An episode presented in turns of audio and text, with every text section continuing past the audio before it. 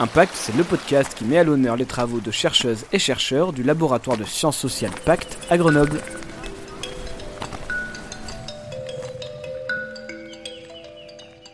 Bonjour Séverine Louvel et merci beaucoup d'être avec nous aujourd'hui.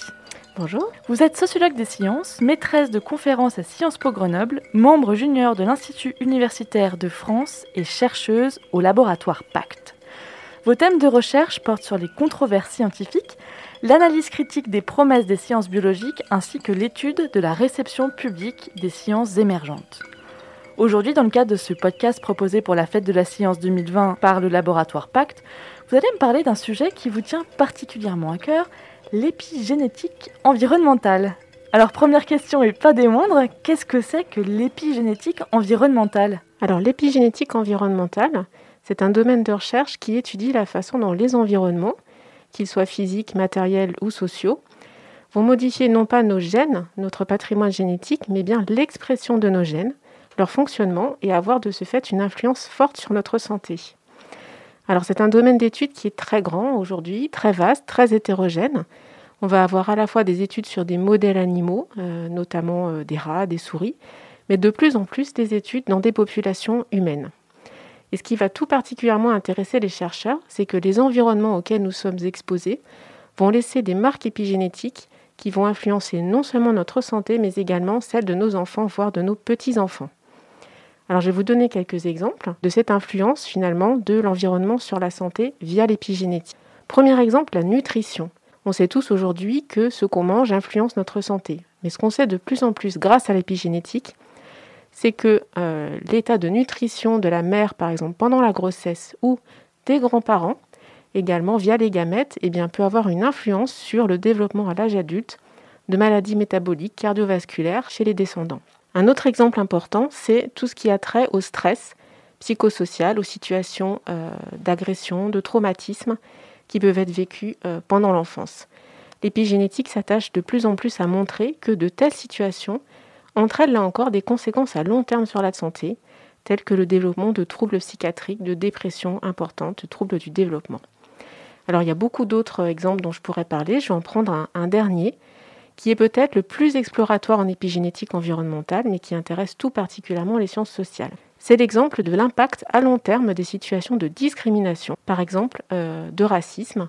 On a un ensemble d'études qui se développent, par exemple aujourd'hui auprès des populations afro-américaines aux États-Unis, pour montrer que euh, les jeunes afro-américains qui grandissent dans des quartiers pauvres, défavorisés, soumis à des discriminations pendant l'enfance, eh ont des états de santé à l'âge adulte qui sont euh, plus dégradés que leurs camarades qui ne sont pas dans ces situations-là. Et c'est l'épigénétique qui apportera un lien entre l'enfance et la santé à l'âge adulte. Et en quoi justement l'épigénétique, elle interroge la relation entre l'homme et la nature? Alors, par les exemples que je vous ai donnés, on voit que l'épigénétique va interroger en fait la relation entre l'homme, sa culture, les expériences vécues, l'environnement social, sa socialisation, sa manière de s'alimenter, et la nature qui va aussi ici être entendue comme notre patrimoine génétique, le fonctionnement de notre organisme, de notre biologie. Ce qui m'intéresse moi tout particulièrement, c'est que l'épigénétique va vraiment questionner l'idée d'un déterminisme génétique ou d'une transmission génétique simple de tout un ensemble de maladies. Et au contraire, par l'épigénétique, on va mettre en avant des cheminements biologiques assez subtils, assez complexes à mettre en évidence sur la façon dont les environnements sociaux vont entrer littéralement sous la peau et se transmettre, laisser des marques qui peuvent se transmettre encore une fois à notre descendant. Donc finalement, ce domaine de recherche va brouiller deux idées qu'on peut avoir un peu simples sur les déterminants de la santé et de la maladie. La première idée, j'en ai parlé, c'est le déterminisme biologique, ce serait dans notre nature ou dans nos gènes. Et la deuxième idée, c'est le déterminisme social, ce serait notre socialisation, par exemple, ou notre culture. Et donc de ce fait, eh bien, l'épigénétique va interpeller aussi les chercheurs et les démarcations entre les sciences biologiques et les sciences sociales. Et quelles sont les grandes promesses de la science de l'épigénétique pour la société? Alors on a deux grands ensembles de, promesses qui ont été justement mises en évidence par les sciences sociales qui se sont intéressées à l'épigénétique. On a des promesses qu'on peut appeler biomédicales. C'est l'idée que si on trouve des marqueurs épigénétiques de certaines expositions environnementales, on pourra trouver des traitements pour rendre ces marques réversibles. Donc par traitement, on entend ici soit tout simplement des médicaments, euh, soit des traitements du type psychothérapie dont on pourrait montrer qu'elles ont un effet de réversibilité. Et puis le deuxième grand ensemble de promesses, ce sont des promesses plutôt de santé publique en termes de détection de populations à risque. Euh, par exemple, certaines femmes enceintes particulièrement soumises à des situations de stress. Et si on arrive à détecter ces populations à risque ou ces situations à risque, eh il y a la promesse de pouvoir concentrer des efforts de santé publique, des financements, euh, des moyens sur ces populations. Alors souvent, les chercheurs n'ont pas besoin de l'épigénétique pour savoir qu'il n'est pas bon, je dirais, pour la santé d'être stressé, de mal s'alimenter, et même pour faire l'hypothèse que, par exemple, dans le cas d'une grossesse, ce n'est pas bon non plus pour l'enfant à naître. Mais l'épigénétique a comme ambition d'apporter des preuves biologiques à des associations qui sont souvent constatées par les épidémiologistes, et par ces preuves biologiques, par ces marques épigénétiques, L'ambition ici est de convaincre et d'avoir en fait plus de poids lorsqu'il s'agit d'obtenir des financements et un investissement sur certaines populations. Vous nous parliez des grandes promesses de l'épigénétique pour la société. Quelle est la lecture critique que vous en faites, vous, en tant que chercheuse? Alors, ce qu'on peut dire d'abord, c'est que ce sont des promesses, et donc on est encore très loin d'applications concrètes. Vous ne m'avez pas posé la question, mais je serais bien en peine de vous citer une illustration, une application concrète de l'épigénétique, parce que pour le moment, il est très difficile chez l'humain, chez l'homme, de démontrer véritablement des liens entre euh, des expositions sociales et des euh, modifications épigénétiques. Donc il y a beaucoup de débats parmi les chercheurs. Euh, et très souvent, eh bien, le fait de mettre en avant des promesses, c'est vrai en épigénétique et dans d'autres domaines de recherche, conduit à un petit peu occulter ces dynamiques de débat et de controverses internes à la communauté scientifique.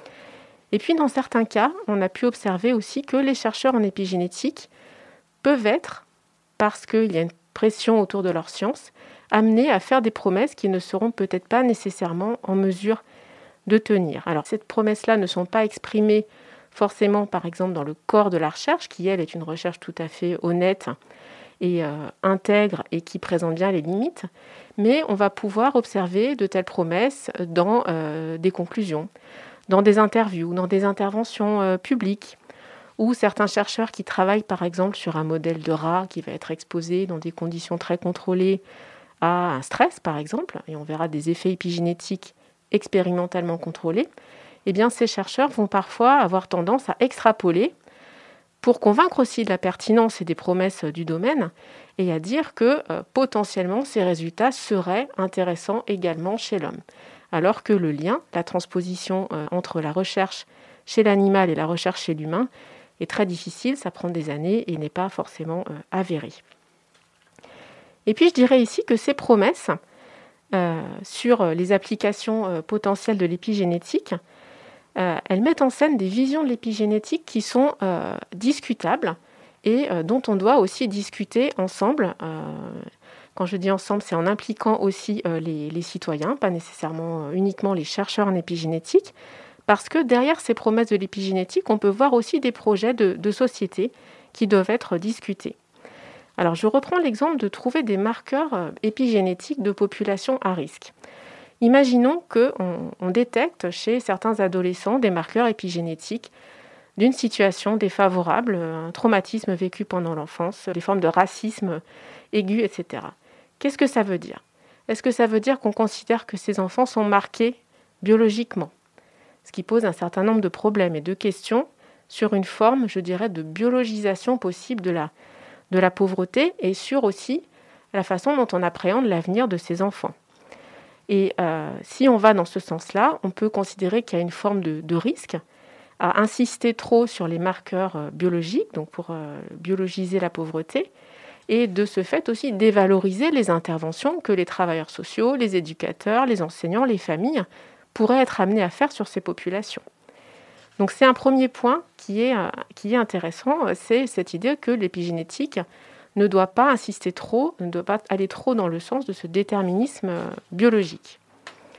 Et puis ce même exemple hein, de, de, marqueurs épigénétiques qu'on trouverait chez des adolescents, chez des femmes enceintes, euh, chez des populations de travailleurs, etc. Imaginons là encore qu'on trouve ces marqueurs-là. Est-ce que ça veut dire que l'individu devient vraiment responsable de sa santé? La femme enceinte étant responsable, entre guillemets, de son alimentation, de son style de vie euh, vis-à-vis de la santé de son enfant à naître? Ou est-ce que ça veut dire qu'au contraire, on va quand même considérer les déterminants sociaux qui vont conduire telle ou telle personne à bien s'alimenter ou à mal s'alimenter, à être soumis à des situations de stress récurrents ou pas? Donc là encore, il peut y avoir une ambivalence entre euh, mettre l'accent sur l'individu responsable de sa santé ou réfléchir à ce qui fait que on est tous, chacun, euh, responsable euh, de, prendre en charge notre santé pour des raisons plutôt sociales. Il y a un buzz médiatique autour de l'épigénétique qui dure. Est-ce que vous pouvez nous parler d'un article qui vous a un peu euh, heurté ou en tout cas dont vous voudriez nous parler pour ce buzz médiatique.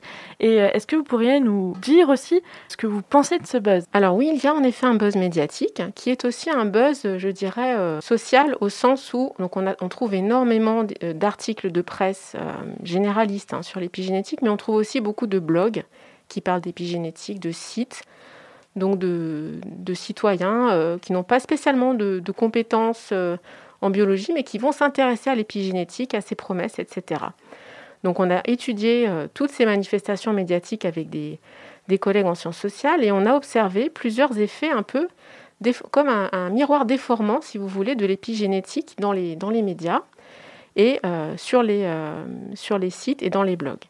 Alors ce qu'on a observé, c'est que certaines études assez spectaculaires étaient surmédiatisées, je pense notamment à des études qui ont été faites à des populations exposées à des traumatismes extrêmement sévères. Donc euh, les petits-enfants euh, euh, de survivants de l'Holocauste, par exemple, ont été étudiés du point de vue épigénétique, mais également les enfants dont les mères étaient enceintes pendant le 11 septembre 2001 aux États-Unis. Ce type de population, on a pu voir des articles en fait qui prenaient ces exemples comme illustration très forte du marquage justement épigénétique des populations exposées à des traumatismes.